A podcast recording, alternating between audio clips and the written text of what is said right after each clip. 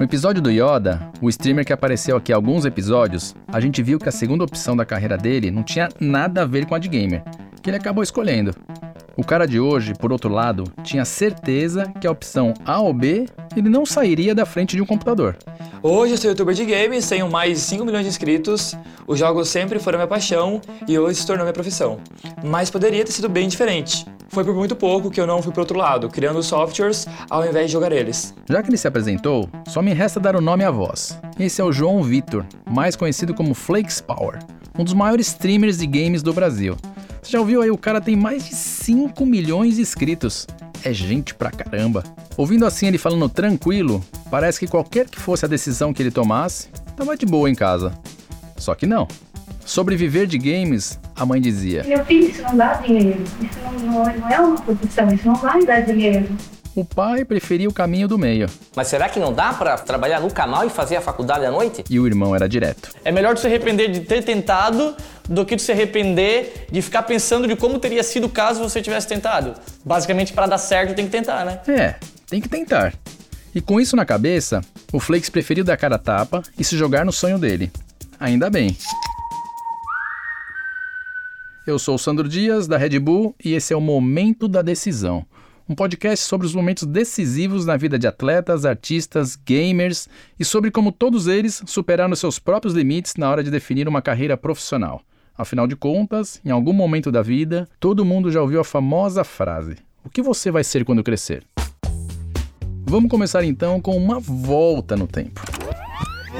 Eu nasci e cresci em Joinville, toda a minha família é de Tubarão, que é uma cidade que fica a 3 km daqui. Ah lá, o segundo catarinense no momento da decisão. Mas ao contrário da Indy, a skatista do nosso terceiro episódio, que apavorava no mar de Floripa quando era criança, o Flakes preferia se divertir de outra forma. Quando eu ia viajar, eu chegava na casa dos meus tios, a primeira coisa que eu fazia era cadê o computador para poder jogar alguma coisa. Aí ele ficava horas a fio, às vezes madrugada dentro. Essa aí é a mãe do Flakes. Ela até tentou incluir mais algum outro hobby na rotina do filho. Então a gente colocou ele no futebol, colocamos na natação. A Doris, esposa, acabou até botando ele em diversos é, cursinhos aí, futebol, tênis, violão. E no fim descobriu-se que ele ia lá, até o professor estava querendo, é, eu acho que ele estava ensinando o professor a mexer no celular. Então, violão, eu acho que ele aprendeu muito pouco. Vocês viram que tanto a mãe quanto o pai tentaram, mas não tinha jeito. O negócio do Flakes era tecnologia. Então a família decidiu aproveitar um pouquinho do talento nato do garoto. Tudo que era parte eletrônica, né? Que viesse com um, aparelhos digitais, era o João Vitor que era o cara para estar tá mexendo e para estar tá atualizando, para estar tá botando a coisa a funcionar. Eu sempre fui meio que o menino entendido de informática da família, sabe? Então era engraçado, porque o ar-condicionado da sala dava pau, os meus tios me chamavam, me chamavam para arrumar, mesmo que eu não entendesse nada a respeito. Quando alguém da minha família comprava um celular novo, por exemplo, eu era a pessoa que era chamada para configurar o celular dos tios, sabe? E configurar o celular inteiro. Eu sempre fui o, o cara do TI da família. Pois é, e de onde veio toda essa aptidão para a informática? Ninguém sabe.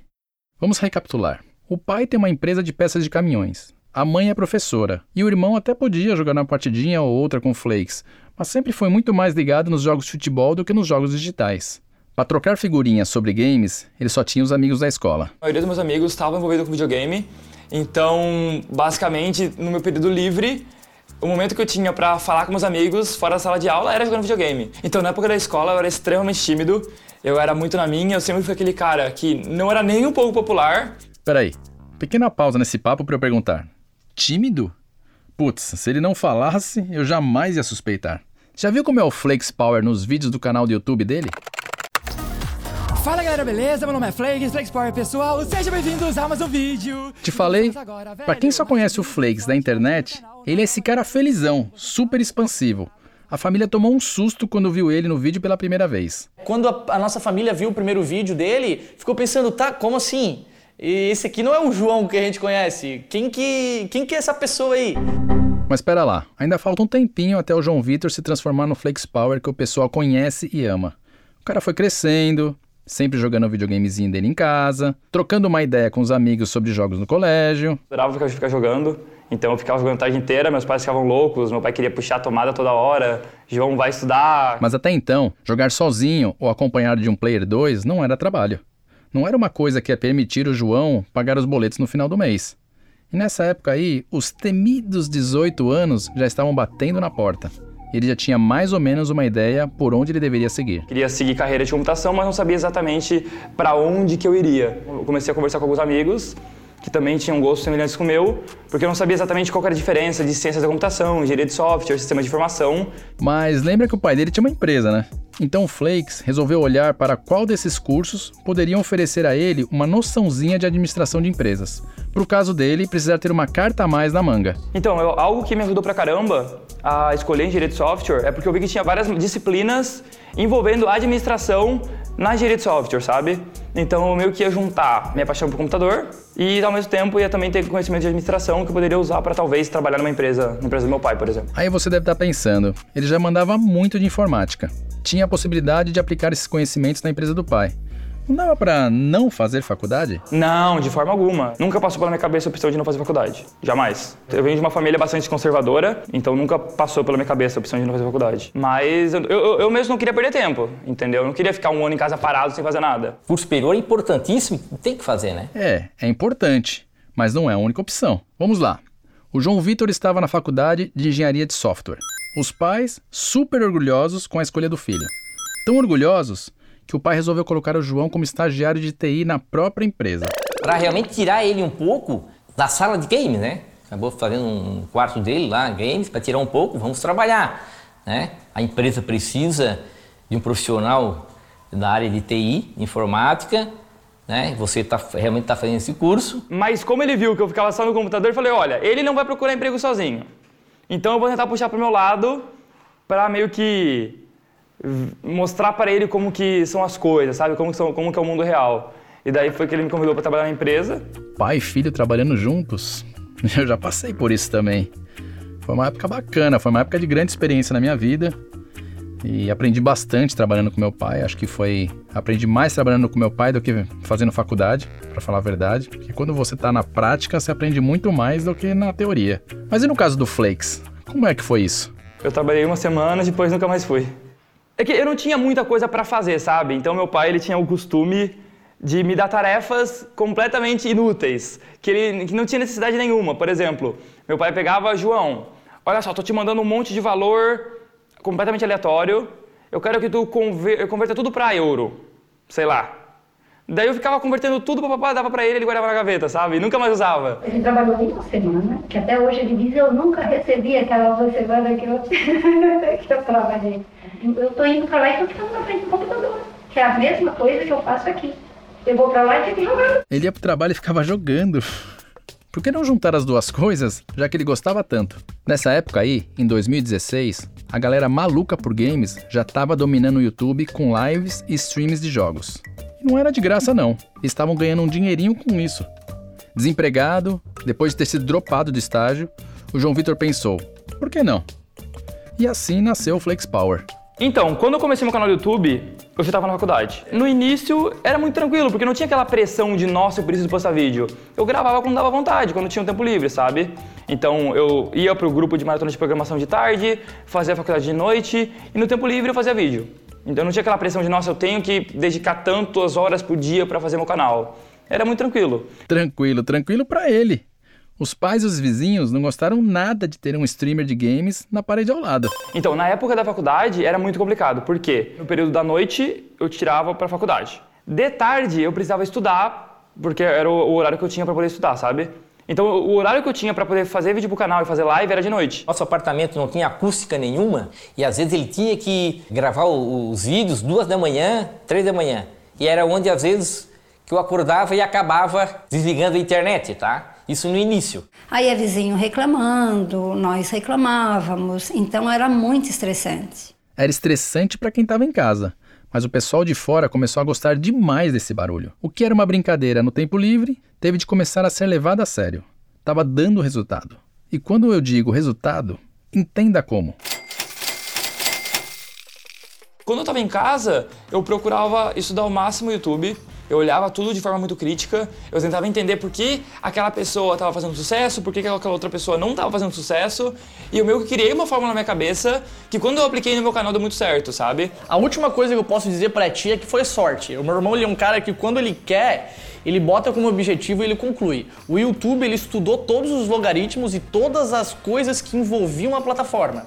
Então ele não estava fazendo um negócio que ele não sabia onde estava se metendo. Ele sabia certinho que se ele fizesse isso, ia acontecer isso. Porque ele via que as pessoas que estavam fazendo isso estavam tendo esses resultados. E essas pessoas que estavam tendo esses resultados estavam fazendo isso. Então ele procurou a melhor forma e acertou em cheio aquilo que ele queria. E não demorou muito para que os resultados da fórmula mágica do Flakes chegassem aos ouvidos da mãe. É, chegou uma sobrinha minha e disse assim, ô tia, você sabe que o João já está ficando famoso? Como assim está famoso? Eu assim, ele está ficando famoso. Ele tem um canal no YouTube e já tem 30 mil seguidores. Naquela época, né? Tem 30 mil seguidores e assim, tia, pode preparar, porque logo logo ele vai estar nos jornais, é, televisão, ele vai fazer muito sucesso. E eu nem estava sabendo desse canal. Então, mãe, e depois que ficou sabendo? Aí eu pedi para ver, né? Daí ele veio, me apresentou o canal, eu digo, opa, realmente tem né, 30 mil seguidores, e a partir dali a coisa começou a crescer de uma certa forma que não teve mais como segurar. De repente começou 30 mil, chegou 100 mil, daqui a pouco era 500, 1 milhão, e aí a coisa só foi. Daí eu disse: não, acho que pode ser que dê certo realmente. Até um certo dia ele falou para Doris: olha, eu vou abrir um canal e vou ganhar dinheiro com isso. Eu até comentei, João Vitor, eu nunca vi ninguém ganhar dinheiro, faturar alguma coisa com videogame. Isso não existe, cara. Esquece isso aí que não tem como ganhar dinheiro com videogame. Mas tem como, né? E chegou uma hora que não estava dando mais para cuidar do canal só naquele horáriozinho da madrugada. Mas será que não dá para fazer trabalhar no canal e fazer a faculdade à noite? Você tá vendo aí que o pai já tinha uma opinião formada sobre o assunto, né? E a mãe, que passava pela cabeça dela? No início foi difícil para nós também entender isso aí, porque ainda mais eu como professora, né? Toda mãe tem um sonho de que o filho estude, siga uma carreira é, que não seja não convencional, que seja convencional no caso, né? Que faça uma faculdade, que estude, faça um estágio e vai trabalhar naquilo que ele aprendeu. Então, na, na época, a gente ficou muito preocupado porque a gente queria que ele fizesse a faculdade. E o irmão, que a gente já viu que é o diabinho no ombro. Esse de desenho animado, sabe? É diferente dos meus pais, como eu já vivi esse mundo, eu sabia o potencial de crescimento que isso tinha. Então, desde o começo, eu sabia que podia dar certo. Eu não tinha certeza que ia dar, mas eu sabia que podia. Que se desse certo, era um projeto muito grande. E o Flakes também tinha essa noção. Se ia dar certo ou não, só pagando para ver. Mas se desse certo também, meu amigo. E foi aí que a grande dúvida começou a rondar a cabeça do então estudante de engenharia de software: tranco ou não tranco?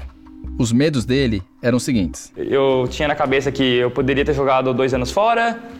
Eu estava participando do grupo de maratona de programação, que era uma competição super importante na área, e talvez eu tenha jogado isso fora também. Eu tivesse perdido a oportunidade de estar mais tempo estudando para é, me classificar talvez nessa prova. Também tinha a opção de talvez dar tudo errado eu ter que escutar Eu Te Avisei, João, é, da família inteira, sabe? Tu jogou um, um ano fora da tua vida, tentando alguma coisa que não deu certo. O Flakes, então, foi procurar uma opinião mais neutra do que a dos familiares. Na época eu até conversei com o meu professor de engenharia de software, eu falei para ele, olha, eu tô ganhando isso por mês, o canal tá desse jeito, será que vale a pena? Ele falou, João, então, como professor, não posso falar para trancar a faculdade porque não, não faria sentido. É, faculdade é super importante, tu sabe disso, mas tu tá tendo uma oportunidade que pouquíssimas pessoas têm, sabe? Depois de ouvir essas palavras, o João foi direto para a secretaria do curso. Mas antes de bater o martelo, Meio que com medo, liguei para meus pais, liguei para meu irmão. Vou dizer o quê, né? Ó, na empresa o estágio é esse salário, né? Aí ele ap- apresenta que tá ganhando 10 vezes mais. Então o que, que eu posso falar? Daí eu disse, meu filho, tranca e vai correr atrás do teu sonho, que é o que tu quer, vai dar certo, acredite nisso. Ele me ligou e falou: Dudu, tô aqui pra trancar a faculdade. Cara, vou trancar, tranco. E daí falei, não, vai isso mesmo. Eu vou trancar e seja o que Deus quiser.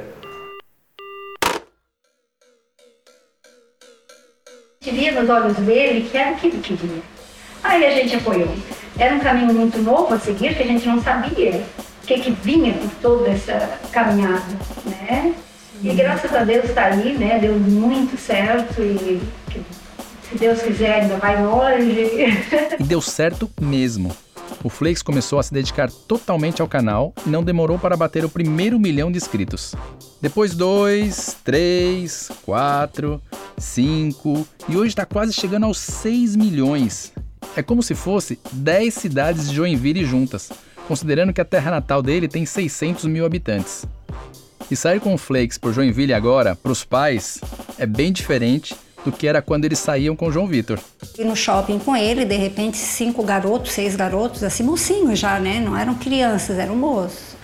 Aí chegaram, ah, você é o Flakes, e ficaram felizes da vida, a gente segue você, você é muito bom. E aí tu vendo aquelas crianças tudo gritando, Flakes, eu te amo, e chamando o nome dele, muita criança chorando. Ah, quero bater uma foto com o Flex Power. Tu é o pai do Flex Power? Não acredito que eu sou o pai do Flex Power. E o irmão, que sempre foi o braço direito do Flakes dentro de casa, agora também é o braço direito dele nos negócios, sócio do canal. Nós estamos crescendo, o negócio começou a tomar uma proporção é, muito maior do que a gente pensou que iria tomar. Nós fomos se profissionalizando no assunto. E o sonho dos dois para o futuro? Hoje em dia, nosso objetivo é fazer o canal virar uma marca de verdade, é tentar profissionalizar ao máximo essa parada. A gente está tentando trazer mais possibilidades fora da internet, fora do YouTube. Mas se depender do pai. Assim que tiver tudo normalizado, voltar a fazer a faculdade. Né?